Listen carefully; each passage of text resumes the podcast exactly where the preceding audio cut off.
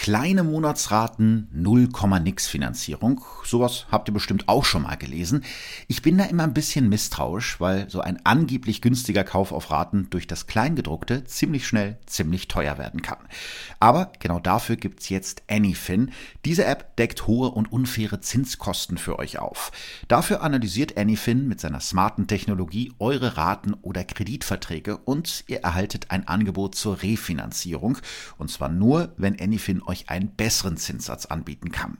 Mit der Anyfin-App ist diese Anfrage komplett unverbindlich und kostenlos. Ihr fotografiert ganz einfach die Dokumente, schickt sie rüber und Anyfin macht euch garantiert nur dann ein Angebot, wenn das wirklich günstiger für euch ist. Ihr könnt die App jetzt herunterladen und ausprobieren. Mit dem Rabattcode Verbrechen von nebenan 20 werden euch von eurem refinanzierten Kredit 20 Euro abgezogen. Also testet das gerne mal aus. Den Link und die Infos packe ich euch nochmal in die Show. Shownotes.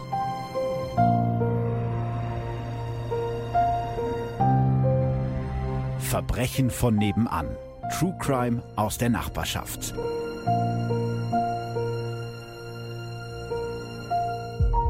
Hallo, hier ist Bob Andrews von den drei Fragezeichen, zuständig für Recherchen und Archiv. Und das ist ein spezial gelagerter Sonderfall für Philipp Fleiter. Ganz genau. Vielen Dank an Bob Andrews von den drei Fragezeichen. Ihr habt es am Intro schon gehört. Diese Folge ist ein bisschen anders. Folge 22, die letzte im Jahr 2019. Und dieses Jahr war für mich wirklich ein verrücktes, ein komplett verrücktes Jahr. Dieses Jahr war für mich extrem anstrengend, aber eben auch super schön. Ende Januar ist die erste Folge von Verbrechen von nebenan rausgekommen und seitdem hat sich für mich eigentlich ja fast alles geändert. Ich habe sozusagen zu meinem Job als Journalist und Moderator noch einen zweiten Vollzeitjob dazu bekommen und bin jetzt Podcaster. Klingt für mich irgendwie immer noch total komisch. Ja, und dieser kleine Hobby-Podcast, mit dem ich eigentlich nur angefangen habe, weil ich Bock auf das Thema hatte, gehört heute zu den erfolgreichsten True Crime Podcasts in Deutschland und ich kann es nur immer wieder sagen, dafür bin ich euch wirklich unglaublich dankbar. Ja, und weil ich das Jahr mit was Besonderem abschließen wollte, bekommt ihr heute von mir eine Spezialfolge auf die Ohren, die in vielen Dingen anders ist als sonst. Denn für die Folge heute verlassen wir unsere gewohnte Nachbarschaft und reisen nach Frankreich vor fast 100 Jahren. Außerdem sitze ich heute nicht alleine hier. Ich habe mir einen Gast eingeladen, den ihr zumindest aus dem Podcast noch nicht kennt. Vielleicht äh, magst du dich ja selber vorstellen. Ja, also mein Name ist Julian. Auf YouTube bin ich bekannt unter dem Namen Jero. Ich beschäftige mich genau wie du auch mit äh, ungelösten Kriminalfällen, nicht nur aus der direkten Nachbarschaft, sondern bei mir geht es auch mal ein bisschen weiter weg, zum Beispiel nach Frankreich. Und ja, da haben wir heute einen ganz besonderen Fall vorbereitet, oder du hast ihn besser gesagt vorbereitet. Es geht um Pauline Picard. Ich bin gespannt. Du wirst ihn mir heute mal präsentieren, sonst präsentiere ich ja meistens die Fälle. Deswegen wird es für mich heute auch mal ein spannendes Experiment. Genau, und wenn ich Fragen habe, dann frage ich dich einfach, weil der Fall stammt ja aus deinem aktuellen Buch Der Mensch ist böse. Genau zusammen mit, glaube ich, noch, ich weiß gar nicht, wie viele Fälle da sonst noch drauf sind, aber auf jeden Fall noch äh, jede Menge mehr. Ja, 13 insgesamt, ja. 13 insgesamt, genau. Das ist einer von 13.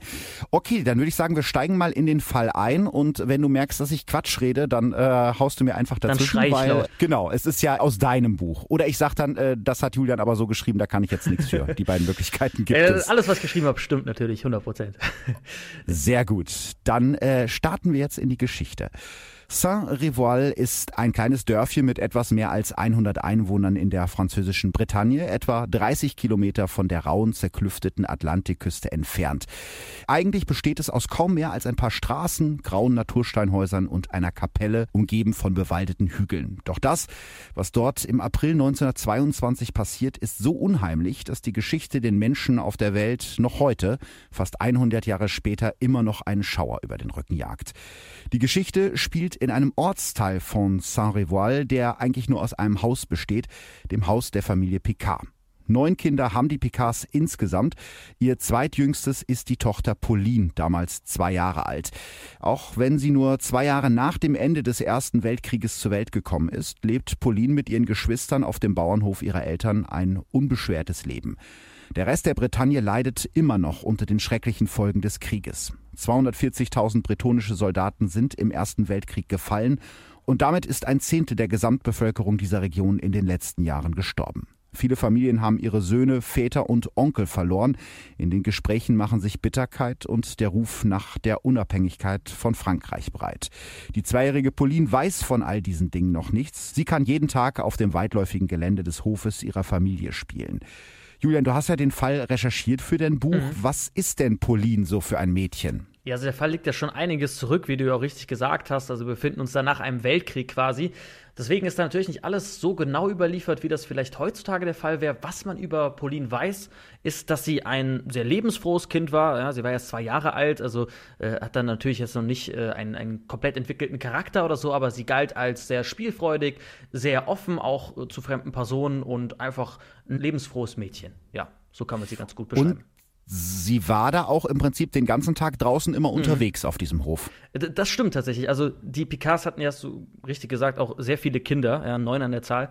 Und äh, ich glaube, da ist es jetzt nicht so, wie wir uns das vorstellen und wie wir aufgewachsen sind, auf so einem Bauernhof, auf so einer Farm, da läufst du draußen rum, da spielst du mit den Tieren, da kümmern sich wahrscheinlich auch die Geschwister teilweise fast wie Eltern um einen.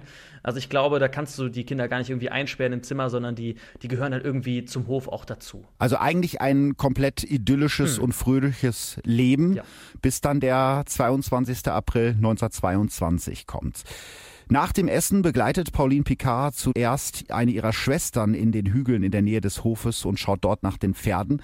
Danach streunt sie allein über den Hof. Nur 100 Meter vom Haus der Familie Picard entfernt spielt sie auf dem Hof. Ihr Lachen dringt bis in das Haus. Doch dann ist es plötzlich still viel zu still. Pauline ist verschwunden. Zuerst machen sich die Eltern noch keine großen Sorgen.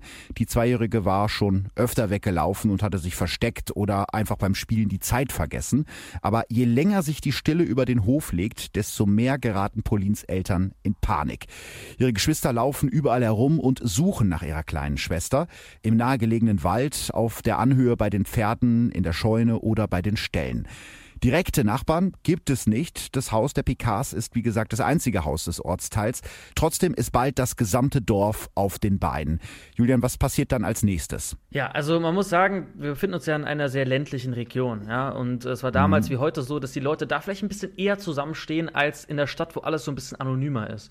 Das heißt, hier haben wir viele Höfe, viele große Familien und ich glaube, da kann man sich sehr gut identifizieren, wenn dann auf einmal ein Kind fehlt. Gerade wenn es um Kinder geht, da halten die Leute zusammen und dementsprechend dementsprechend sind die Leute auch rumgezogen und haben gesucht. Ja, also man hat damals so eine Zahl von 150 Freiwilligen gehabt, ja, das ist schon eine ganze Menge. Dann ist wahrscheinlich das ja. ganze Dorf da auf die Beine, äh, auf die Beine gekommen, hat dann äh, versucht, äh, in den umliegenden Feldern die Wälder zu durchsuchen, weil normalerweise, wenn ein Kind weg ist, äh, weißt du ja bestimmt auch aus, aus deinen vorherigen Folgen auch, äh, denkt man im ersten Moment jetzt nicht an das Allerschlimmste, sondern es hat sich vielleicht einfach beim Spielen verlaufen. Ja? Ist vielleicht ein bisschen zu weit in den Wald hinein und sitzt da jetzt irgendwo und hofft, dass irgendwer sie findet. Hat man auch gehofft.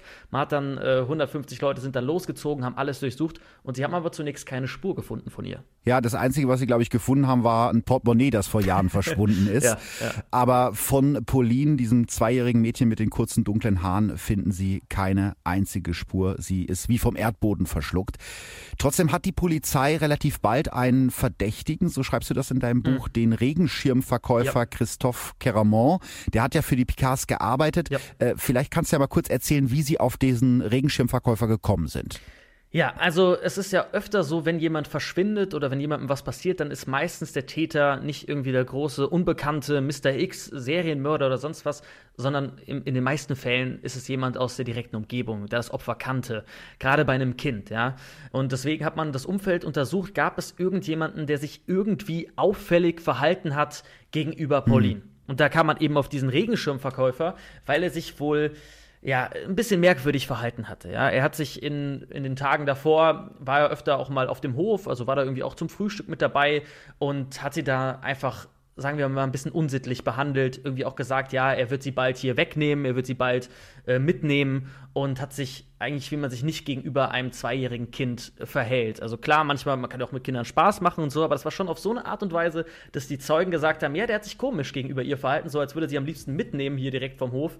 Und klar ist man dann so jemanden als erstes auch verdächtigt. Weißt du denn, ob die Eltern da direkt eingegriffen haben, also ob die da schon, bevor Pauline verschwunden ist, ein komisches Gefühl hatten? Das ist jetzt schwierig, weil der Fall, wie gesagt, sehr alt ist und da nicht alles so ganz genau protokolliert ist. Ich glaube halt, dass sie nicht direkt davor so ein, so ein komisches Gefühl hatten. Vielleicht dachten sie auch einfach nur, dass es jemand ist, der sich einfach merkwürdig verhält. Gibt es ja auch und nicht jeder von denen ist irgendwie ein Serientäter. Manche Leute haben, fehlt einfach so ein bisschen die Empathie, ja, im, mhm im Gespräch mit anderen Menschen und da konnte man vielleicht auch nicht einschätzen, macht der vielleicht nur einen Spaß. Aber wenn dann dein Kind wirklich verschwindet, dann wirst du natürlich jeden Satz, den jeder zu ihm gesagt hat, dann nochmal auf die Goldwaage legen und dann denke ich eher, dass danach so ein bisschen das Gefühl kam, dass man gedacht hat, hm, kann ja sein, dass er dann doch nicht irgendwie der nette Onkel von nebenan ist, der Regenschirme verkauft, sondern vielleicht, dass er was anderes im Schilde geführt hat. Ja, vor allen Dingen, weil er Pauline ja zugeflüstert haben soll, dass er bald, glaube ich, zu ihr kommt und sie mitnehmen ja, will. Genau. Ne? Das klingt ja schon so ein bisschen so, als hätte er die Tat irgendwie angekündigt. Mhm. Trotzdem äh, muss die Polizei Christophe Caramon schnell wieder ja. laufen lassen. Er hat für die Tatzeit nämlich ein wasserdichtes Alibi, das verschiedene Zeugen glaubhaft bestätigen. Und jetzt wird die Geschichte langsam kritisch, denn die Tat liegt mittlerweile mittlerweile mehr als 72 Stunden zurück. Warum ist das bei vermissten Fällen so ein Problem, diese 72-Stunden-Grenze? Ja, also das ist so eine Grenze, die hört man in jeder Dokumentation wahrscheinlich über vermissten Fälle. Das sind so diese, diese goldenen 72 Stunden. dass die Wahrscheinlichkeit einfach am höchsten, dass man das Kind noch lebend findet. Ja, es kommt natürlich immer darauf an, was passiert. Wenn sie entführt wird, zum Beispiel, ja, heutzutage ist man ziemlich viel schneller außerhalb des Landes. Ja, ich erinnere mich jetzt zum Beispiel an den Fall Maddie McCann. Damals wurden in diesen mhm. ersten 72 Stunden nicht so gut gefahndet, wie man es hätte tun sollen. Da wurden die Grenzen nicht gut genug irgendwie geschützt, weil genau in, das ist die Zeit, in der Täter zum Beispiel ein entführtes Opfer außer Landes bringen. Ja, und deswegen musst du da ganz besonders aufpassen. Da findest du noch die meisten Spuren am Tatort oder an vermeintlichen Tatorten. Ja, und in den 72 Stunden, wenn die halt vorüber sind, da kann halt echt viel passieren. Da kann es schon auf einem ganz anderen Kontinent sein. Gut, jetzt nicht in, in der Zeit, wo wir uns da befinden, da geht das nicht so schnell. Aber auch da natürlich, klar, wenn er jemand äh, mit der Kutsche unterwegs war, ist er bis dahin schon wahrscheinlich in Paris oder, oder sogar noch weiter. Und dann mhm. wird es halt schwierig. Gerade in der Zeit damals war man wahrscheinlich auch untereinander noch nicht so connected wie heute. Heute gibt es Interpol und internationale Haftbefehle. Ich würde jetzt einfach mal vermuten, dass in der Zeit das deutlich schwieriger war. Da hast du wahrscheinlich recht, aber man muss natürlich auch sagen, äh, dass es heute so ist, dass der größte Teil der vermissten Fälle gerade bei Kindern innerhalb dieser ja, 72 äh, Stunden geklärt wird und meistens auch zu einem guten Ende mhm. geklärt wird. Also die Kinder tauchen eigentlich in den größten Teilen der Fällen wieder auf. Ja, das habe ich ja auch gesagt. Also deswegen hat man auch erstmal die umliegenden Felder und Wälder durchkämmt, weil normalerweise mhm. hat sich das Kind verlaufen, wollte ausreißen. Sind es die äh, ganz in Anführungszeichen normalen Gründe, wenn ein Teenager, gut, in dem Fall ist halt ein zweijähriges Kind, ist auch noch mal ein bisschen was anderes. Aber auch da kann man halt eher davon ausgehen, es hat sich versteckt, es wollte weglaufen. Es wollte vielleicht, dass die Familie sie einfach sucht, wollte Aufmerksamkeit. Mhm. Also es kann viele ganz stinknormale Gründe. Und dementsprechend ist, dass es wirklich entführt wurde, getötet wurde oder sonst was, ist ja im ersten Moment erstmal das Unwahrscheinlichste. Aber nach 72 Stunden wird es dann natürlich wahrscheinlicher, wenn es keiner dieser einfachen Gründe war. Ja, und diese Zeitspanne ist ja dann irgendwann auch überschritten. Mhm. Äh, knapp einen Monat passiert irgendwie gar nichts ja. in dem Fall. Und die PKs geben langsam schon die Hoffnung auf, ihre kleine Pauline jemals lebend mhm. Aber dann äh, bekommen sie Besuch von einem Polizeibeamten aus der fast 400 Kilometer entfernten Hafenstadt Cherbourg in der Normandie. Mhm. Und der Polizist hat ein Foto dabei ein Foto von Pauline. Und die Geschichte, die er den PKs dazu erzählt, die klingt absolut unglaublich. Ja, genau. Also die Geschichte dahinter klingt im ersten Moment schon unglaublich. Und zwar hatte eine Frau namens Roublot, hatte äh, Pauline Picard oder zumindest mal ein Mädchen im Alter von circa zwei Jahren entdeckt in einem Hauskorridor in dieser 300, 400 Kilometer entfernten Stadt. Ja? Und man hatte halt gesehen, oh, wir haben hier ein äh, vermisstes Kind, ja, das ist zwar ein bisschen weiter weg, also anscheinend hat die Vernetzung dann doch irgendwo funktioniert, dass man auch in mhm. Cherbourg wusste, okay, äh, da ist ein Kind vermisst, das ist zwar ein bisschen weiter weg, aber wir können trotzdem es mal vergleichen. Und anscheinend sahen die sich dann schon so ähnlich, dass man überlegt hat, es könnte sie sein, wir schicken mal jemanden hin, wir fragen die Eltern, äh, wir haben hier ein vermisstes Kind in, in einem Treppenkorridor, wurde es gefunden vielleicht ist sie das ja. Natürlich hatte man auch andere Ermittlungsmöglichkeiten. Man hat zum Beispiel erstmal gedacht, dass es eine Frau war, die vor kurzem in dieser Stadt in der Normandie ihr Kind irgendwie beim Einkaufen zurückgelassen hatte. Hat man erstmal gedacht, vielleicht hat die ja was damit zu tun, war dann nicht so. Man hatte ansonsten gar keine äh, Anhaltspunkte für irgendwas anderes. Und da hat man wahrscheinlich mal durchgeguckt, wen haben wir hier in der vermissten Akte? Oh, hier fehlt ein Kind, zwei Jahre alt, ist zwar ein bisschen weit weg, aber kann ja theoretisch sein, dass ein Täter die mitgenommen hat, in der Kutsche, sonst was. Und äh, sie kann es sein. Und dann haben sie den äh, Picard mal das Foto gezeigt.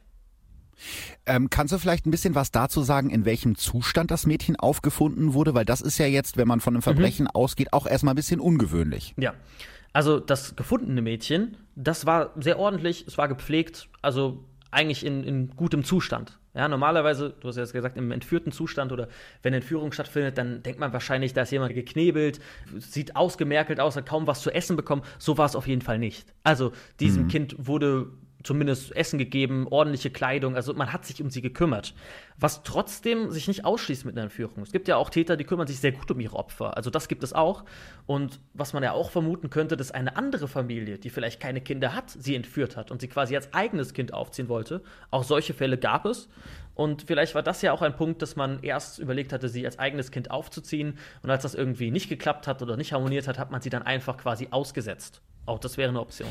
Ja, also es sieht jetzt sozusagen von außen erstmal nicht nach einem Kidnapping Nein. aus, eben weil du schon gerade gesagt hast, das Kind ist, ist gepflegt, ist fröhlich.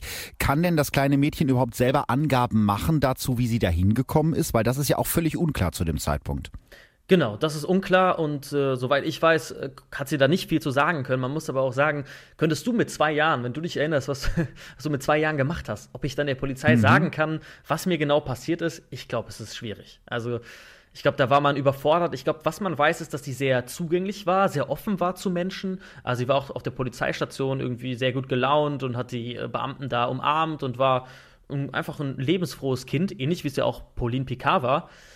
Und ich glaube aber wirklich Hinweise geben können, ob sie entführt wurde oder nicht, das konnte sie nicht machen. Also nichts äh, Sinnvolles konnte sie irgendwie beitragen. Aber wie gesagt, sie war zwei Jahre alt, also da kann man jetzt nicht viel erwarten. Ja, da hast du wahrscheinlich recht. Das heißt also, die Polizisten suchen am Anfang in der Stadt selbst und in der Umgebung und als sie da eben nicht weiterkommen, laufen sie praktisch mit einem Foto von diesem Mädchen durchs Land und landen dabei äh, irgendwann bei den, bei den Picards. Mhm. Ja, ja. Und äh, wobei man ja auch dazu, glaube ich, sagen muss, Foto damals, Foto heute ist ja auch nochmal ein ziemlich großer Unterschied, oder? Natürlich. Also man muss auch eine andere Sache dazu sagen, Kinder im Alter von zwei Jahren, die sehen, sie können sich schon sehr ähnlich sehen. Und wenn du dann noch ein Foto hast, was jetzt nicht heutzutage äh, HD, 4K ist, äh, sondern ja, damals wahrscheinlich noch sehr pixelig und unscharf und ein Kind, was sowieso jetzt nicht so das krasse Alleinstellungsmerkmal hat, das ist wahrscheinlich schwierig für die Eltern zu entscheiden, ist das wirklich mein Kind oder nicht? Ja, sieht schon ähnlich, probieren wir vielleicht mal, ist dann vielleicht eher die Einstellung.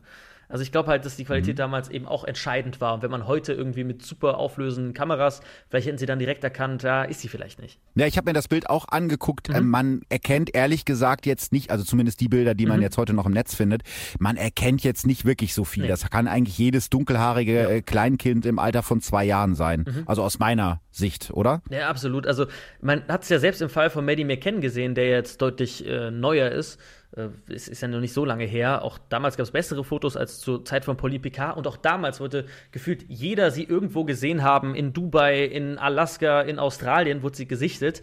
Es ist halt einfach nur mal so, dass Kinder, gerade wenn sie zwei, drei, vier sind, da unterscheiden die sich kaum voneinander. Und wenn du dann noch ein unscharfes Foto hast, dann wird es ja ganz schwierig. Ja, deswegen ist es ja so interessant, dass äh, die Picards, also Paulins Eltern, sich einfach komplett sicher sind, das ist unsere Tochter. Ne? Also mhm. sie machen sich dann im Prinzip in dem Moment, wo der Polizeibeamte bei denen auftaucht mit dem Foto, direkt auf den Weg in dieses Cherbourg, was ja 400 Kilometer entfernt ja. ist von ihrer Heimat. Und äh, genau, ja ungefähr genau einen Monat nach dem Verschwinden können die Picards das Mädchen dann wieder in die Arme schließen und sind überglücklich. Die Mutter ist sich sicher, das muss Pauline sein und erkennt das an ihren leicht abstehenden Ohren. Äh, mhm. Äh, die Mutter sagt selber, sie würde sie unter Tausenden wiedererkennen. Und auch Paulins Vater ist sich sicher, dass ein Wunder geschehen ist und er wirklich in die Augen seiner Tochter schaut. Allerdings dauert es nicht ganz so lange. Da bekommen dann die Eltern erste Zweifel. Ja, was sind die ersten Zweifel, die denen sozusagen in den Kopf kommen? Ja, also man muss ja sagen, sie kommen aus der Bretagne. Jetzt sind sie in die, in die mhm. Normandie gefahren und es unterscheidet sich ja, wie wahrscheinlich bei uns, bayerisch und ostdeutsch unterscheidet sich das, ja. die Sprache, die französische, dann dort natürlich auch. Und mhm. die echte Pauline Picard hatte schon, obwohl sie erst zwei war, sehr gut bretonisch, also den, den Dialekt gesprochen. Und das mhm. neue Mädchen jetzt sprach normal Französisch oder zumindest mal nicht bretonisch. Und genau mhm. da war ja das erste Alarmsignal. Ja, komisch, sie kann jetzt ja nicht auf einmal unsere Sprache verlernt haben in diesem einen Monat und jetzt auf einmal normales Französisch sprechen.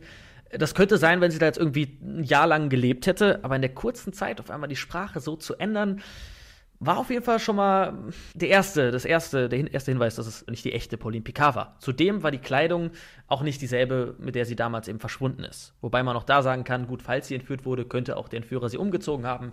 Aber auch das waren so die ersten Momente, wo man dann ja Zweifel hatte. Ja, ich meine, das mit der Kleidung sagtest du ja selber gerade schon, sie war da ja zu dem Zeitpunkt schon einen ja. Monat verschwunden, wenn ja. wir davon ausgehen, dass sie das war. Da wird sie sich vielleicht oder wurde vielleicht mal umgezogen. Aber das mit der Sprache ist schon sehr komisch, wobei man ja eben auch sagen muss, Bretonisch ist ja nicht nur Dialekt, das ist ja noch extremer. Das ist ja Natürlich. wie eine völlig andere ja. Sprache. Also Bretonisch und Französisch, das sind zwei mehr oder weniger unterschiedliche Sprachen.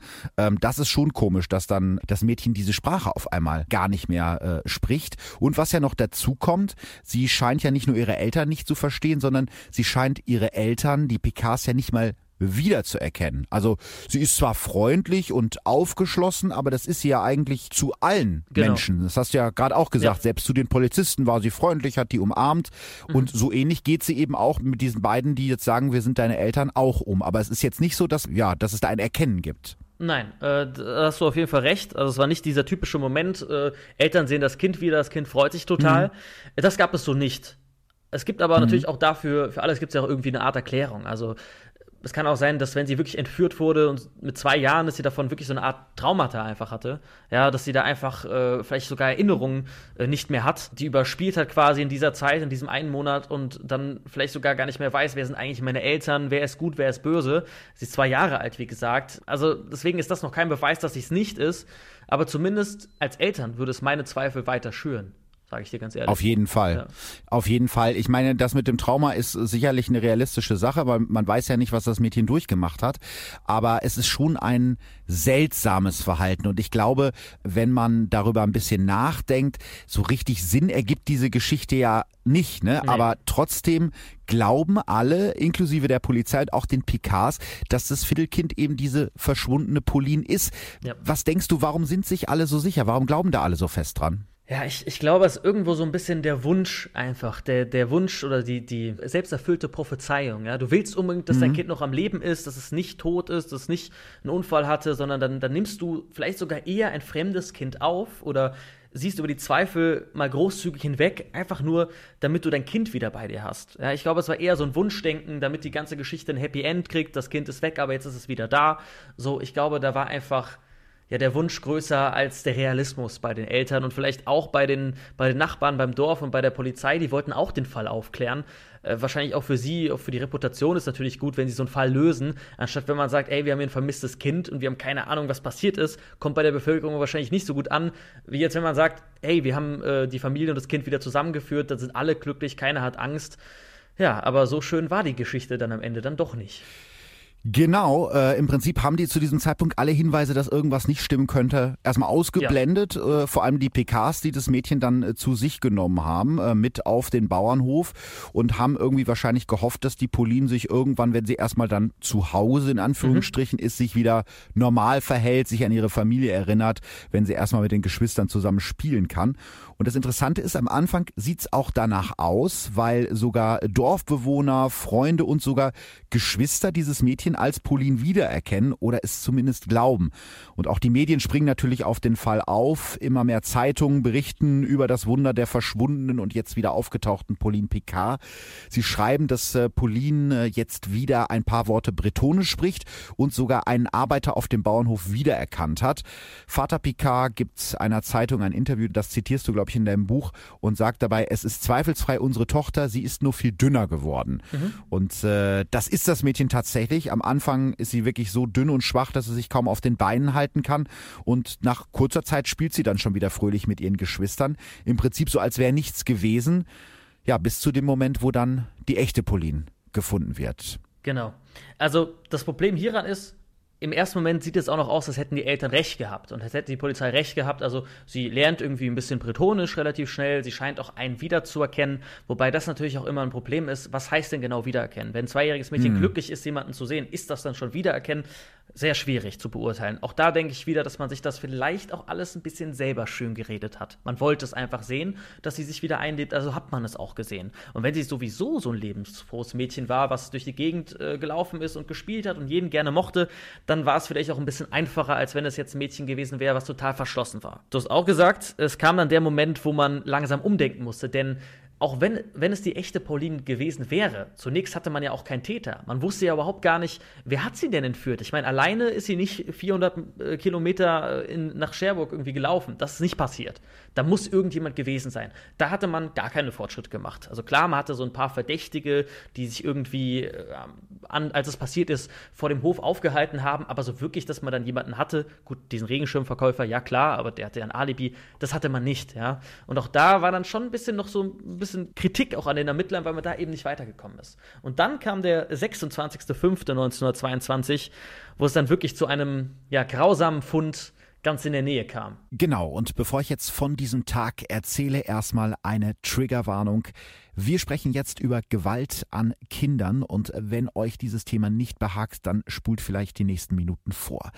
Also zurück zu diesem Tag. An diesem Tag um 11 Uhr vormittags macht der Bauer Lemeur, der auch aus Saint-Rivoil kommt, eine schreckliche Entdeckung. Mhm. So beschreibst du das. Der Mann ist mit dem Fahrrad unterwegs, um nach seinen Kühen zu schauen, als ihm plötzlich ein stechender Geruch in die Nase steigt. Irgendwie faulig wie ein verwesender Kadaver. Liegt da vielleicht ein totes Tier auf seinem Grundstück? Das muss sich der Bauer natürlich anschauen. Also steigt er von seinem Rad und untersucht das Gebüsch, aus dem der Gestank kommt. Und als erstes findet er dort zwischen den Zweigen Kleidungsstücke, ganz ordentlich gefaltet, die Kleidung eines kleinen Mädchens. Spätestens jetzt wird dem Nachbarn der Picards die Sache unheimlich, doch er sucht weiter nach der Quelle des Verwesungsgestanks und er findet sie. In dem Busch, knapp ein Kilometer vom Hof der Picards entfernt, liegt eine verwesende Kinderleiche. Allerdings muss er zweimal hinschauen, um wirklich zu erkennen, was da vor ihm liegt, denn der kleine Körper ist grausam zugerichtet. Äh, du beschreibst das ja auch ganz gut in dem Buch. Man muss das jetzt mal so sagen, es ist nicht ganz viel von dem kleinen Mädchen übrig, was da liegt. Genau, ich weiß nicht, inwiefern wir da jetzt ins Detail gehen wollen, aber genau, es fehlen einige ähm, Merkmale am Körper, sie waren einfach weg. Wobei man da natürlich sagen muss, ja, wenn jetzt da zum Beispiel Arme oder Beine fehlen, wenn ein Leichnam länger irgendwo liegt, dann kommt es ja erstmal zur Zersetzung und zum Zweiten gibt es auch viele Tiere, ja, und die können auch mhm. dafür sorgen, dass äh, ja, ein Leichnam dann eben nicht mehr so aussieht, wie er aussehen sollte oder wie er für die Forensik am besten wäre. Dementsprechend ist es jetzt ja auch schwierig zu sagen, um wen handelt es sich denn bei der Toten? Ja, man, man sieht da, man hat eine Kinderleiche, aber man hat nicht mehr so viel, was davon übrig ist. Dementsprechend war es jetzt erstmal schwierig äh, zu beurteilen, um wen handelt es sich da. Genau, weil nämlich die Teile, die man äh, von einem Körper benötigt, vielleicht um einen Menschen zu identifizieren, dass eben genau die Teile sind, die fehlen. Nämlich die Arme, äh, die Beine und wahrscheinlich am wichtigsten der Kopf. Ja. Das ist ja äh, auch so. Also im Prinzip ist nur noch der Rumpf übrig. Und dann etwas, was ich komplett gruselig fand. Ja. Neben dem, dem Rumpf liegt ein Schädel, wo man erstmal denken könnte, ja gut, der wird wahrscheinlich dazugehören, aber der ist viel zu groß für diesen Körper. Also der passt da gar nicht dazu. Und eben da ist dem Bauern Lemeur klar, da muss irgendwas Schreckliches sein. Er hat halt den Verdacht, dass es sich da um Pauline handeln könnte und holt die Picards. Und da ist eben das Schlimme, die erkennen die gefaltete Kleidung neben der Leiche sofort wieder. Es sind nämlich genau die Kleider, die Pauline an dem Tag trug, als sie verschwand, was ja ein ziemlich eindeutiger Hinweis darauf ist, dass es sich da um die kleine Pauline handelt.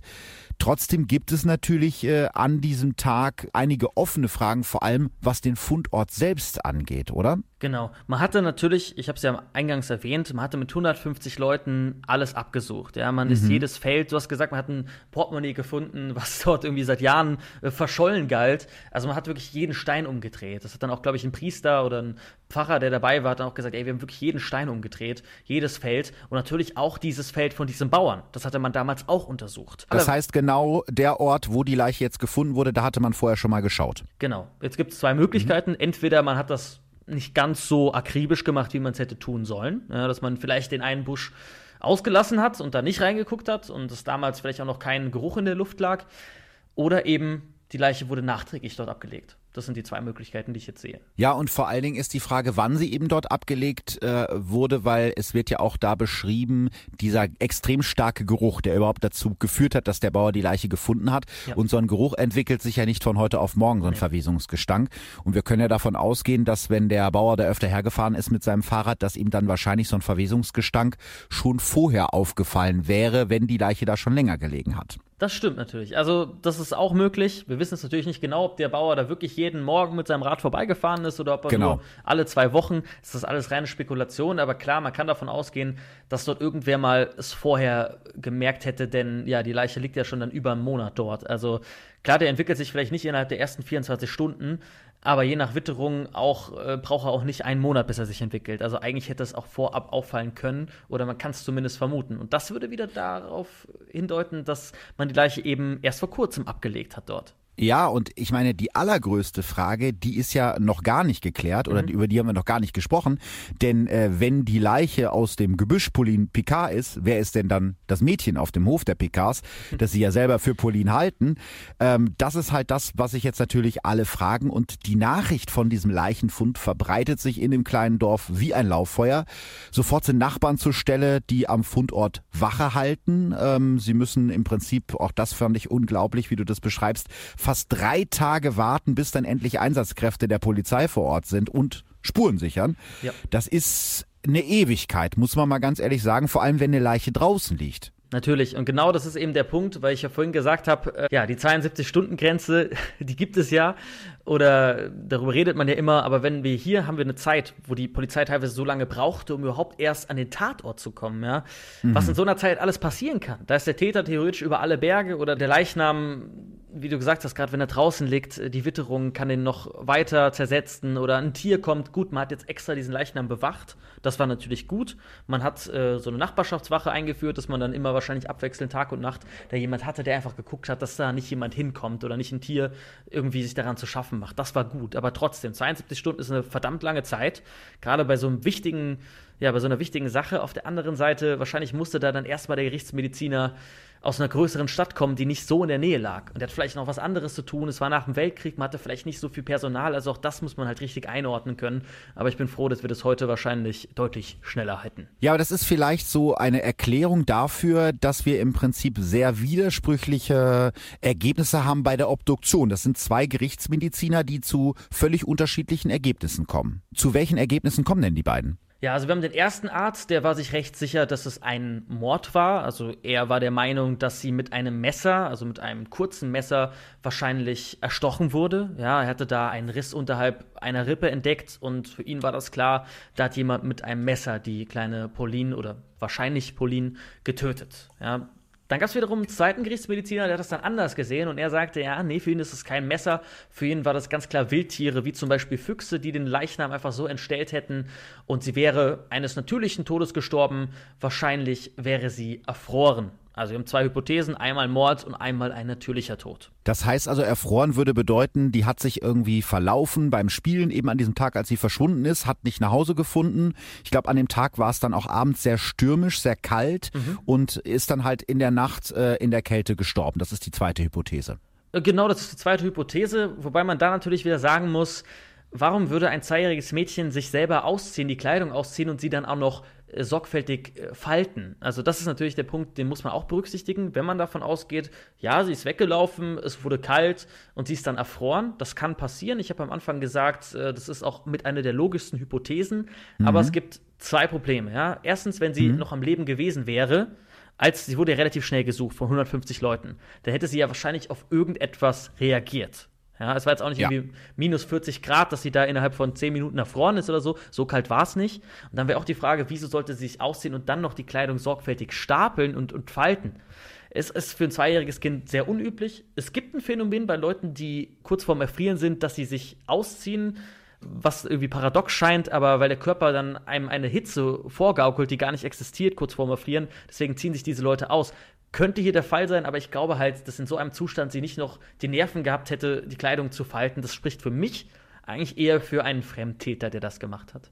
Ja, genau, du hast es gerade schon gesagt, Hypothermie heißt das, glaube ich, dass mhm. äh, Menschen, die dann erfrieren, irgendwann denken, mir wird so furchtbar heiß und ich ziehe jetzt meine Klamotten aus. Das hat man ja schon öfter beobachtet. Also wenn die Klamotten nur daneben gelegen hätten, dann wäre das eine Erklärung gewesen, aber sie waren ja eben ordentlich gefaltet. Und ja. da ist ja eben die Frage, hat sie das wirklich selbst gemacht? Und ich glaube, was eben noch viel mehr für einen unnatürlichen Tod spricht, ist ja dieser Schädel, der da gefunden wird. Da liegt einfach ein Schädel, der ganz offensichtlich nicht zu diesem Kinderleichnam gehört. Und das wäre ja schon ein sehr großer Zufall, wenn sie erst den Schädel im Gebüsch findet und dann im selben Gebüsch erfriert. Also, oder? Ja. Genau, genau. Also für mich sieht es eher aus wie ein Ablageort eines wohl Serientäters, zumindest zwei Morde wohl begangen, ja, der da schon mal jemanden abgelegt hat und jetzt es wieder tut. Einfach weil er diesen Ort kennt. Wir kennen es auch von Tätern, wenn die sich ja ein bisschen wohlfühlen, Anführungszeichen, so ja, äh, schlimm das jetzt auch klingt, aber dann nutzen sie auch ihre Locations, die sie da haben. Und wenn er schon mal einen wohl Mann getötet hat, einen älteren Herrn getötet hat, zumindest kein Kind, den Schädel damals oder die Leiche damals dort abgelegt hat und dachte dann, gut, den Ort kennt er, er wartet vielleicht, bis die Suchmaßnahmen vorbei sind und da legt er sie eben auch dort ab. Genau, das haben wir äh, vielleicht gerade eben noch gar nicht gesagt. Also der Schädel gehört, das konnte man rausfinden, zu einem älteren männlichen Leichnam. Also das war eindeutig kein, kein Kinderschädel. Es ist so, dass zu diesem Zeitpunkt dann natürlich die Stimmung äh, langsam anfängt sich zu vergiften. Äh, die Menschen tratschen, die Zeitungen schreiben ganz viel darüber und gerade die Medien haben zu diesem Zeitpunkt ihren Schuldigen gefunden, nämlich Vater Picard. Den mhm. halten sie für den, für den Verdächtigen. So fragt zum Beispiel eine der regionalen Zeitungen, warum Paulins Vater in der Nacht, in der seine Tochter verschwunden ist, seinen Schwager zur Polizei geschickt hat, anstatt das Verschwinden seiner Tochter selber zu melden. Außerdem spekulieren die Medien darüber, dass Monsieur Picard in der Vergangenheit schon öfter gewalttätig war. Du glaubst auch, so schreibst du das in dem Buch, dass einiges dafür spricht, dass die Eltern ein bisschen was äh, mit dem Verschwinden von Pauline zu tun haben könnten. Warum glaubst du das?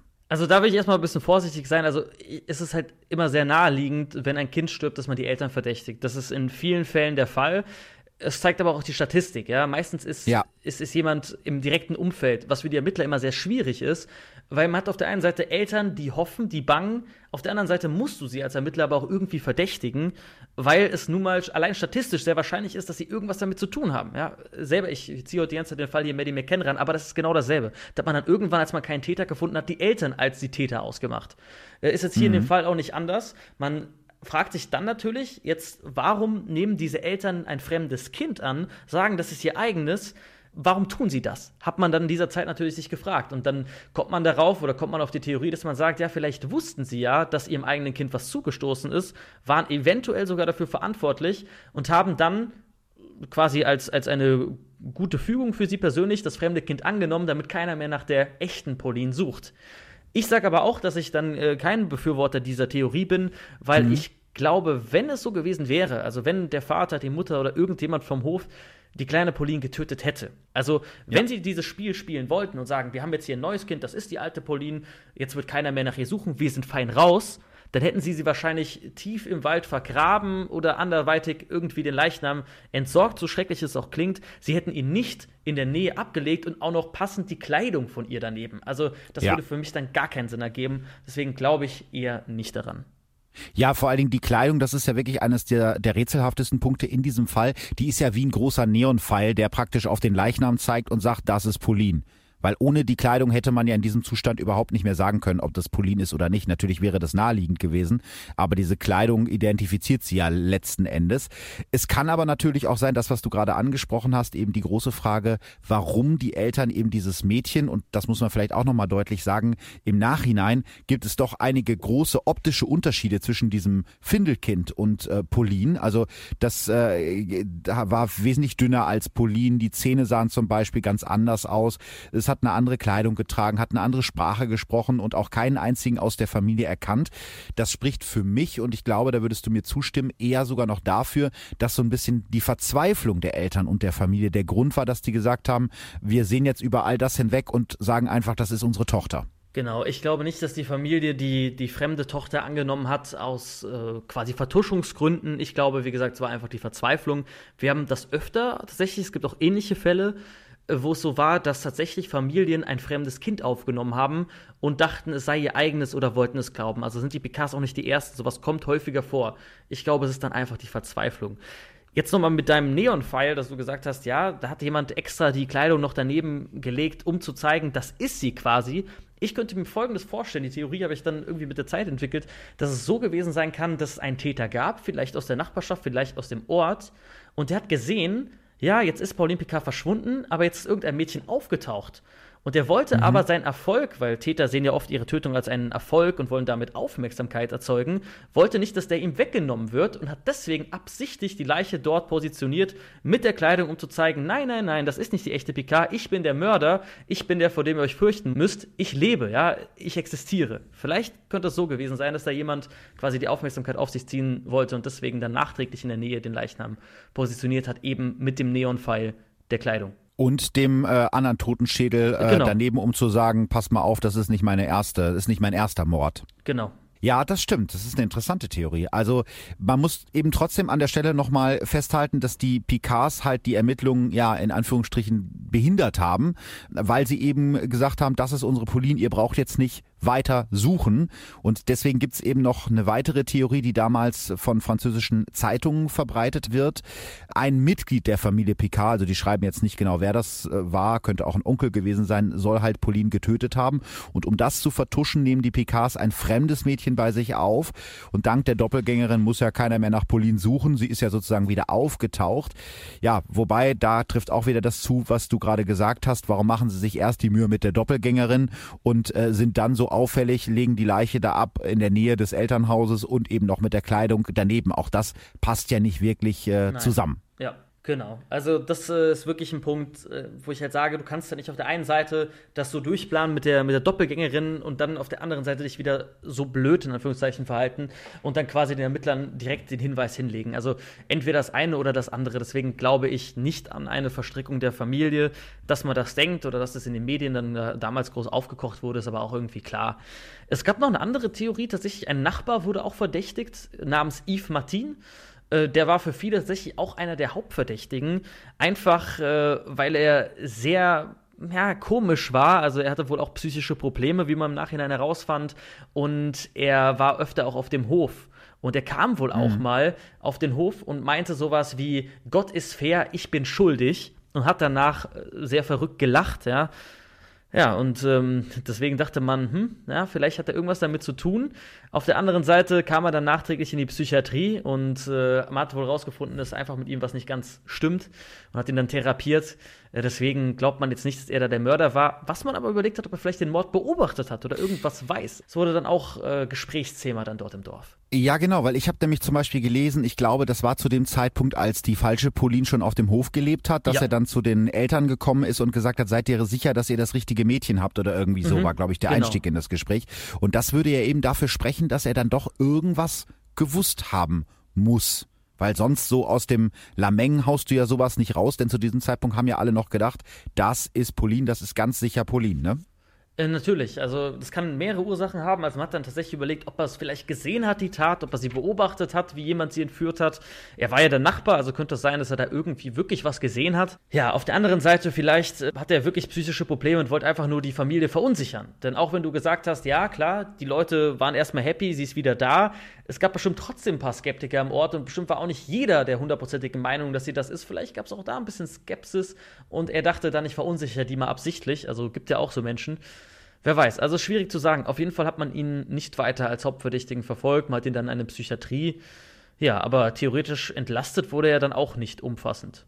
Ja, also wirklich ein sehr rätselhafter Fall. Was mich jetzt noch interessieren würde, was ist denn äh, mit dem Findelkind aus Cherbourg geworden? Also mit dem Mädchen, das da für einige Wochen Pauline Picard war, aber am Ende dann eben doch nicht. Was ist aus ihr geworden? Ja, sie wurde dann tatsächlich, also sie blieb da nicht mehr bei der Familie Picard, sondern sie kam in ein Kloster, ja, oder in die Obhut eines Waisenhaus.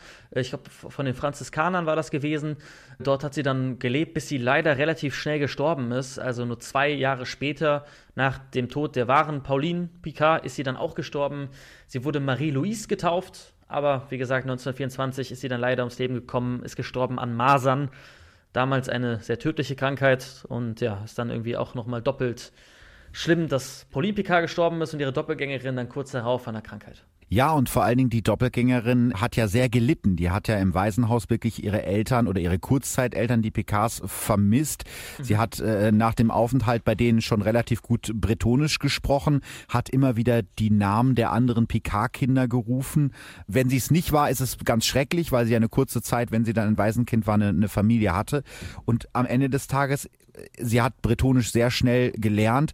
Es bleibt immer noch die Frage, ob sie vielleicht am Ende doch Pauline war. Das ist ja das, das Rätselhafte an dem Fall. Natürlich. Das glaube ich jetzt persönlich nicht, weil man, wie gesagt, auch objektiv festgestellt hat, irgendwie, sie hatte nicht dieselbe Anzahl an Backenzähnen und so weiter und so fort. Mhm. Sie war dünner und es gab schon sehr viele sehr viele Hinweise, dass sie es einfach nicht war. Dann müsste man ja auch wieder fragen, wer war dann denn die Tote? Also da müsste ja ein ja. anderes Kind gestorben sein. Also deswegen gehe ich nicht davon aus. Ich denke einfach, bei ihr war es so, dass sie damals in der Normandie, wo sie ja gefunden wurde, ursprünglich in diesem Treppenhaus, dass sie damals wahrscheinlich schlecht behandelt wurde, dass sie ausgesetzt wurde von ihrer leiblichen Familie und dass sie wahrscheinlich ganz glücklich war in diesen Monaten bei den Picards, weil sie da einfach mal eine Familie hatte, die sich um sie gekümmert hat. Und dass sie die dann auch vermisst, wenn sie in ein Waisenhaus kommt, ist dann, denke ich, ganz folgerichtig. Ja.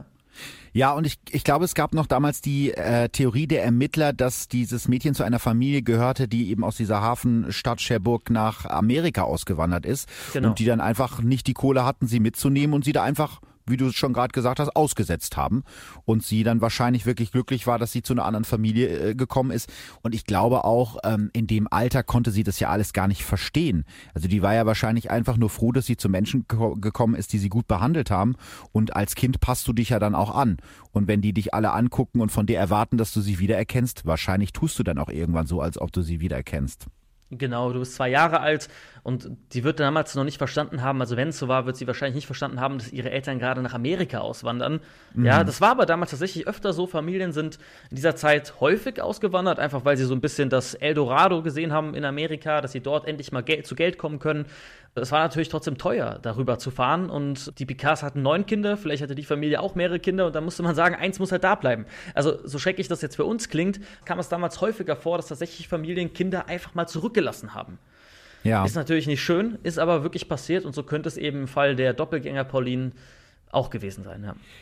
Kommen wir nochmal zurück auf die richtige Pauline, auf äh, das tote Mädchen, was da im Gebüsch liegt. Mhm. Äh, was ist deine abschließende Theorie? Du hast dich mit dem Fall beschäftigt. Was glaubst du, wie ist Pauline Picard zu Tode gekommen? Und wie ist sie dorthin gekommen in das Gebüsch? Ja, also ich persönlich habe sie ja schon gerade eben so ein bisschen angeteasert, meine Theorie. Ich glaube tatsächlich, es war Mord. Das heißt, sie ist nicht irgendwie weggelaufen und erfroren. Und diese Hypothese glaube ich eher nicht, weil man doch relativ zeitnah nach ihr gesucht hat und äh, sie hätte sich dann bestimmt dem Suchtrupp auch gestellt und man hatte das Feld ja auch untersucht, wo sie dann gefunden wurde. Also ich glaube nicht, dass sie sich heimlich im Busch versteckt hat, während sie gesucht wurde. Das kann ich mir nicht wirklich vorstellen. Das macht man als zweijähriges Kind, denke ich nicht. Vor allem nicht, wenn einem kalt ist, dann wäre man dann irgendwann, hätte man sich dann doch gezeigt. Klar. Ich, ich persönlich denke, es gab einen Täter. Ja, es gab jemanden, der auch schon mindestens mal zweimal getötet hat. Vielleicht sogar jemanden da aus der Region. Ich glaube sogar wirklich aus der Region. Also niemand irgendwie von ganz außerhalb, weil das einfach ein bisschen zu schwierig ist. Und ich glaube, dass du auch auffallen würdest, wenn du da irgendwie aus, keine Ahnung, Paris dann da auf dem Land unterwegs bist. Ich glaube, das spricht sich schon schnell rum. Ich glaube, es war jemand, der da aus der Gegend kam. Und ich glaube, dieser jemand hat sie getötet hatte den Leichnam vielleicht sogar in seinem Haus oder sonst irgendwo. Und als er gemerkt hat, oh, jetzt kommt diese falsche Pauline Picard, wollte er sich seine Lorbeeren für seine Tötung, was aus seiner Sicht äh, wahrscheinlich etwas, etwas Tolles war in seinem Leben. Ja, Täter genießen ja ihre Taten, so schlimm es auch für uns erscheint, aber für sie ist ja was ganz Besonderes. Und er wollte der Öffentlichkeit wahrscheinlich zeigen, ey Leute, das stimmt nicht, das ist die falsche Pauline. Hat sie absichtlich abgelegt in der Nähe, schön noch die Kleidung aufgestapelt, quasi noch so als kleinen Neonpfeil, um zu sagen, hier, das ist die wahre Pauline, hier seht ihr sie. Und um noch zu zeigen, was für ein toller Killer er ist, hat er noch äh, einen Schädel aus seiner Sammlung dann noch dazugelegt ich glaube, so wird es gewesen sein, ist die wahrscheinlichste Theorie. Ich glaube jetzt nicht, dass die Familie verstrickt darin war. Ob es ein Nachbar war, das kann man jetzt natürlich im Nachhinein nicht sagen, halte ich aber theoretisch schon für möglich, dass es zumindest jemand aus dem Dorf der Täter war, ja. Ich würde sogar noch ein bisschen weiter gehen. Ich würde sagen, dass es jemand auf dem, aus dem Dorf war, der auch bei der Suche dabei war. Bei stimmt, der er definitiv ja. schon wusste, okay, dieses Gebüsch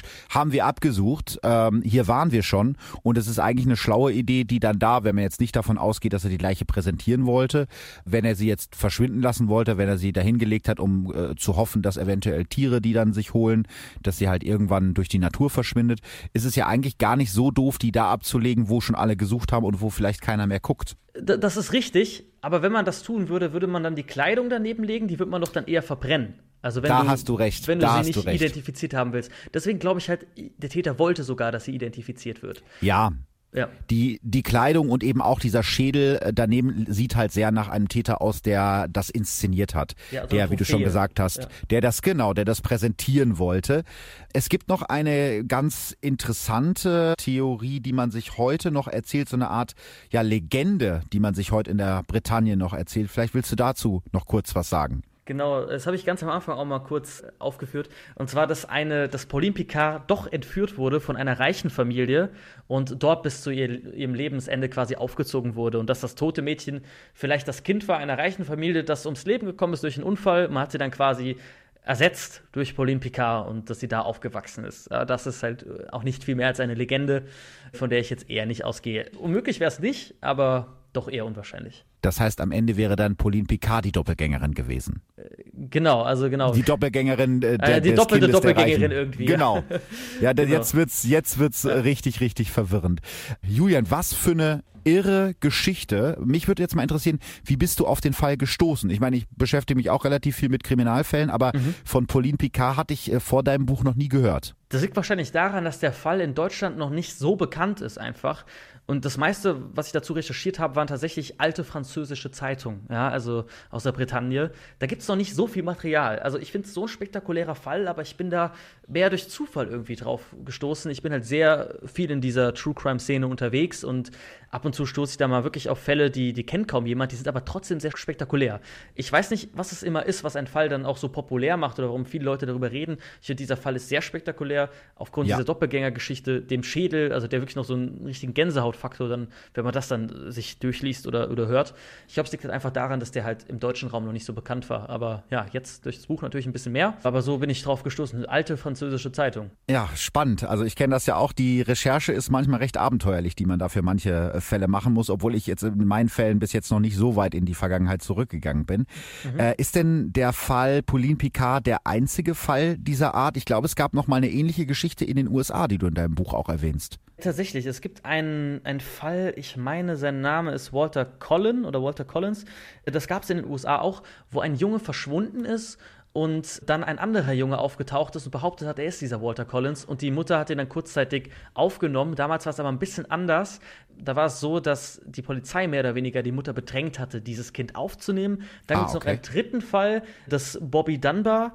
Auch damals tauchte ein anderer Junge auf. Dieser wurde auch von der Familie äh, aufgenommen. Also es gibt drei Fälle, die mir jetzt einfallen: Pauline Picard, ich meine Walter Collin und äh, Bobby Dunbar. Ja, die so spektakulär auch waren. Aber ich glaube, grundsätzlich passiert es schon häufiger, dass äh, Menschen die Identitäten von verschwundenen Personen stehlen, weil sie sich davon irgendwelche Vorteile erhoffen oder auch weil sie psychisch krank sind. Das hat es ja auch in letzter Zeit öfter mal gegeben. Ja, natürlich. Das gibt es ziemlich oft. Ja, es gibt ziemlich oft. Es gab zum Beispiel auch im Fall Maddie McCann, wo eine Frau dann äh, behauptet hat in Chats, äh, sie sei Maddie McCann, die Verschwundene. Also auch bei aktuellen Fällen gibt es sowas. Also ja, das ist dann natürlich nicht schön für die Angehörigen, weil sie in dem Moment, wo so eine Nachricht auftaucht in den Medien, natürlich wahrscheinlich Hoffnung haben. Ist dann natürlich äh, ja schlimm. Aber es sind natürlich auch oft Menschen mit psychischen Krankheiten, die es dann auch nicht böse meinen, sondern einfach ja sich das wahrscheinlich selber eingeredet haben, dass sie das dann wirklich sind. Dein äh, aktuelles Buch, aus dem wir den Fall haben, heißt Der Mensch ist böse. Glaubst du wirklich, dass der Mensch böse ist? Ja, der, der Titel ist natürlich so ein bisschen, äh, wie soll ich sagen, so ein bisschen provozierend gewählt. Natürlich ist nicht jeder Mensch böse, aber ich glaube, jeder Mensch hat eine Seite, eine, eine dunkle Seite, die unter gewissen Voraussetzungen auch zum Vorschein kommen kann. Das ist ja immer so die Frage, werden Mörder geboren oder werden Mörder durch die, durch die Gesellschaft so. Also es ist schwierig, ja. Die Frage wollte ich quasi ein bisschen stellen. Ich habe auch einen Profiler dabei, der auch seine Expertenmeinung dazu gesagt hat, der in den USA beim Geheimdienst gelernt hat, äh, mit Serienmördern sich unterhalten hat, fand ich auch nochmal interessant, so eine Expertenmeinung dazu zu haben, der das auch nochmal ein bisschen in einem eigenen Kapitel äh, beschrieben hat. Wann werden wir zum Mörder? Wie kann es dazu werden, dass du oder ich vielleicht sogar so eine Tat begehen? Kann das auch dazu kommen? Ja, genau. Das war eine sehr spannende Frage, die ich da einfach aufgreifen wollte.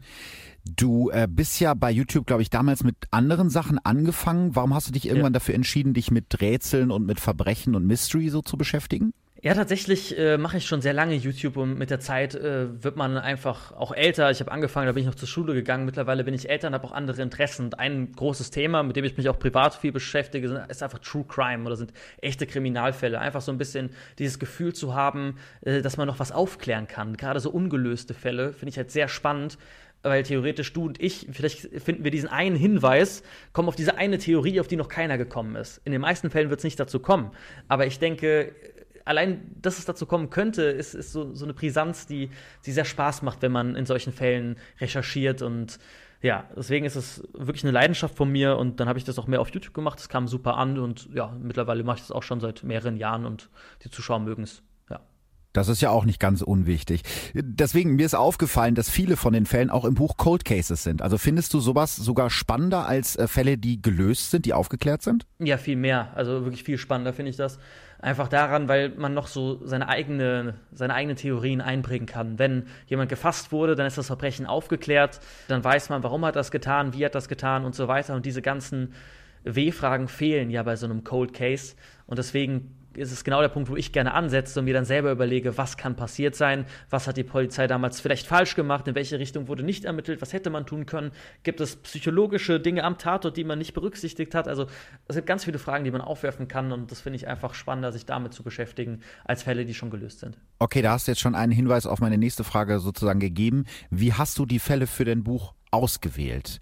Also wie hast du gesagt, mhm. okay, den Fall nehme ich fürs Buch, den vielleicht nicht? Das ist, eine, das ist eine gute Frage. Also es war für mich auch schwierig. Im Endeffekt sind es 13 Fälle geworden. Es hätten aber mhm. auch 20, 30, 40 werden können ich musste mich dann irgendwann entscheiden und ich habe es dann meistens danach ausgewählt, wie sehr mich selber ein Fall gefesselt hat. Ich denke mal, du kennst es ja auch hier ja. äh, von deinem Podcast, so ein Fall, der springt dich quasi an und du verkriechst dich in der Recherche und, und du äh, bist da bis um 4 Uhr nachts gefühlt am Recherchieren und man ist da total drin. Und dann gibt es vielleicht einen Fall, wo man äh, sagt, nach zwei, drei Seiten Recherche, ah, ist doch nicht so ganz meins.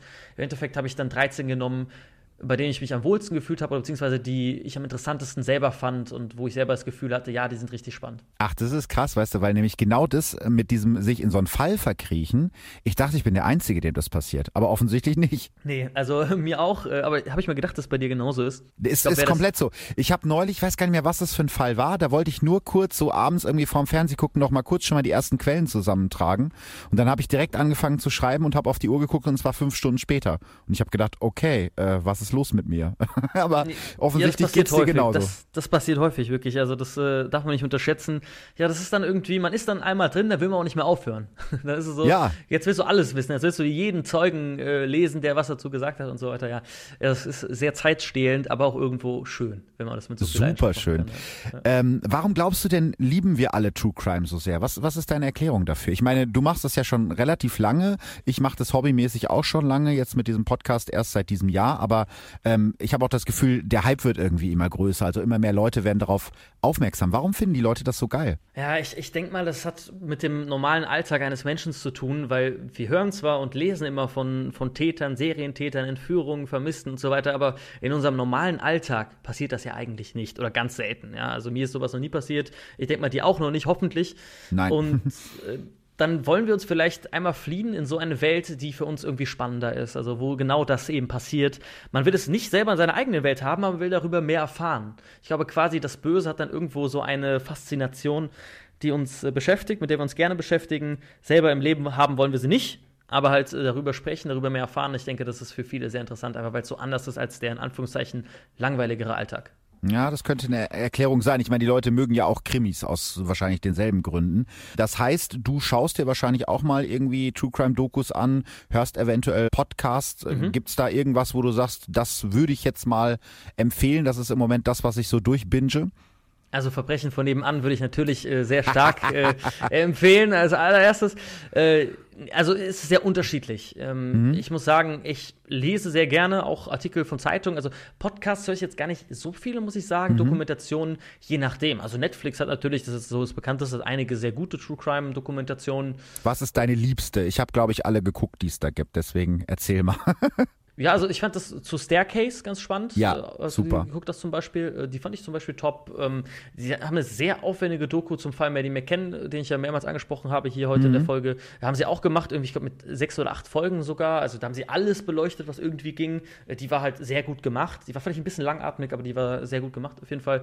Ja, das sind so jetzt zwei Favoriten dann gab es noch diesen einen Fall, da ging es um so einen Typen, dem die Polizei das untergeschoben hat. Ich weiß gar nicht, ob du weißt, was ich meine. Making a Murderer, meinst Ja, genau, du, genau, genau, ja. die meine ich, die meine ich. Ja, die fand ich auch top, ja Fand ich also wenn, wenn, wenn ich dir auch noch was empfehlen darf, ja, ist äh, The Devil Next Door, ist jetzt mhm. relativ neu und auch ein französischer Fall, wer hat den kleinen Gregory getötet? Also das ist, den habe ich gestern erst zu Ende geguckt, komplett ah, irre. Super. Super. Äh, ein Typ, der sich, äh, oder eine Frau, man weiß es nicht, der eine Familie über Jahre terrorisiert und sich als der Rabe ausgibt und die immer anonym anruft und den Briefe schreibt und sagt, euch wird ganz, was ganz Schlimmes passieren und nach zwei Jahren Telefonterror entführt er das Kind der Familie und tötet es. Und keiner weiß, wer es gewesen ist, aber man hat die Vermutung, dass es jemand aus der eigenen Familie war. Also komplett irre. Okay, okay, heftig. Also die werde ich mir auf jeden Fall anschauen, ja? Doch. Sehr, sehr gut, sehr, sehr gut. Eine Sache, ich weiß nicht, ob das bei dir auch so ist. Du kennst ja wahrscheinlich deine, deine Zuseherinnen auch irgendwie aus den Kommentarspalten. Mhm. Bei Verbrechen von nebenan sind es gefühlt so, ja, man sieht es auch an den Statistiken, so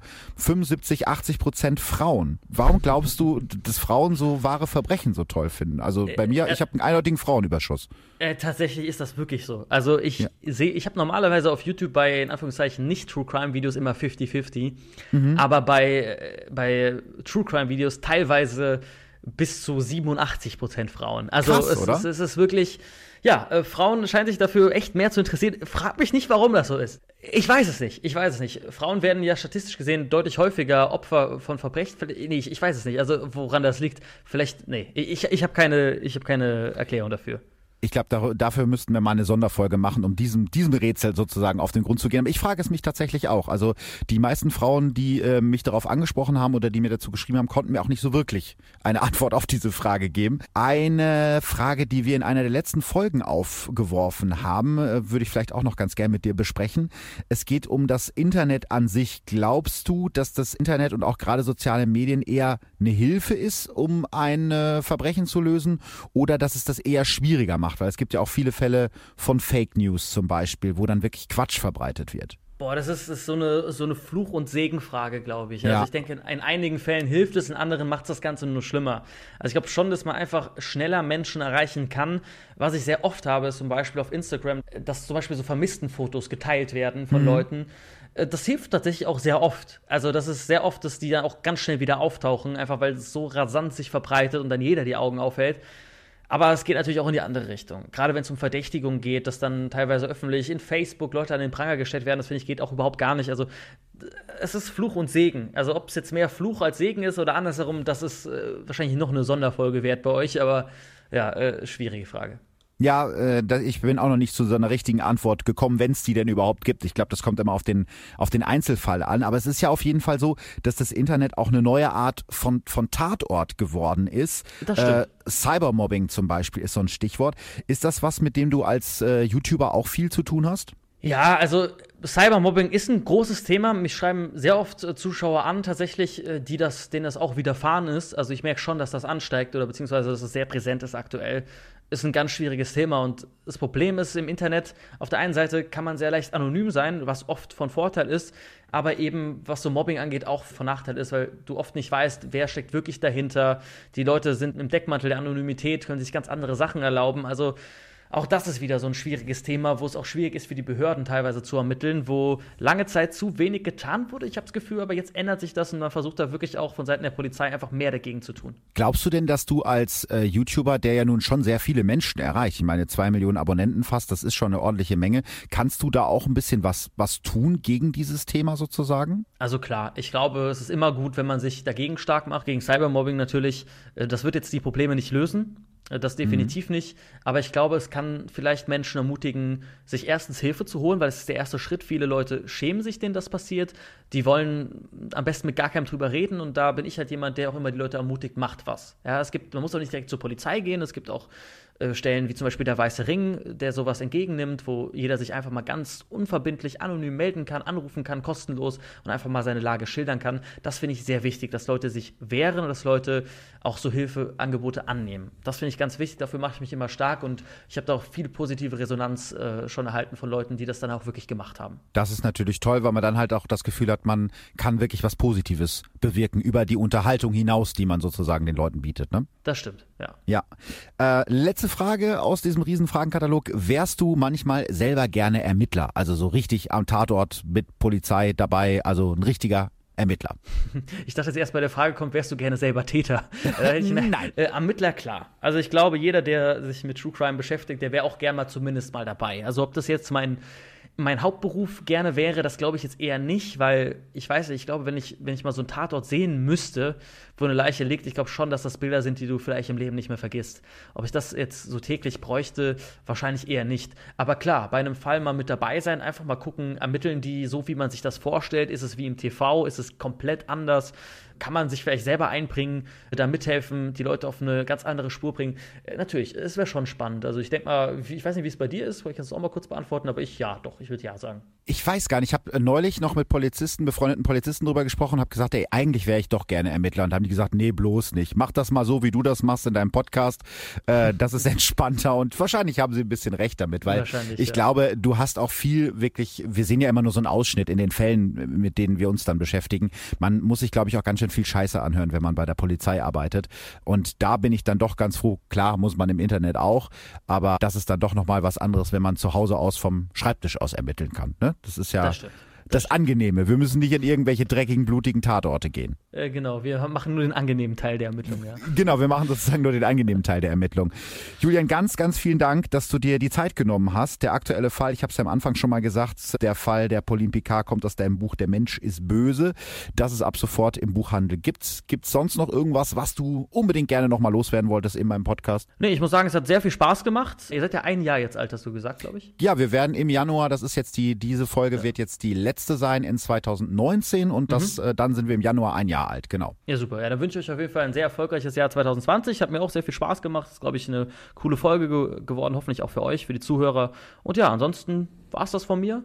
Vielen Dank für die Möglichkeit und ja, vielleicht hören wir uns ja im nächsten Jahr auch nochmal wieder. Das fände ich sehr cool. Es hat mir nämlich auch richtig viel Spaß gemacht. Du darfst gerne wieder zu Besuch kommen und äh, an euch da draußen habt ein äh, ganz frohes Neues. Kommt gut ins Jahr 2020 und da hören wir uns natürlich wieder mit Verbrechen von nebenan. Vielleicht mit ein bisschen Glück auch wieder mit Julian irgendwann mal. Das wäre cool. Bestimmt. Ja, an der Stelle kann ich nur auch nochmal sagen, an euch alle da draußen, die ihr Verbrechen von nebenan hört, die mir all die lieben Nachrichten schreiben, die mir all diese lieben Bewertungen schreiben bei Apple Podcasts zum Beispiel. Das bedeutet mir unheimlich viel. Ich weiß, dass das nicht selbstverständlich ist und genau deswegen freue ich mich so sehr darüber. Also vielen, vielen, vielen, vielen Dank für 2019 und ihr könnt euch sicher sein, dass wir auch in 2020 wieder einiges für euch vorbereitet haben. Ich will jetzt noch nicht zu viel verraten, aber ich glaube, 2020 wird für Verbrechen von nebenan noch ein viel größeres Jahr, als es 2019 schon war. Also ich bin ganz optimistisch und wünsche euch erstmal an dieser Stelle einen guten Rutsch. Kommt gut rein in 2020 und wir hören uns in zwei Wochen wieder. Ich freue mich auf euch. Tschüss. Verbrechen von nebenan. True Crime aus der Nachbarschaft. Mehr Infos und Fotos zu unseren Fällen findet ihr auf unserer Facebook- und unserer Instagram-Seite.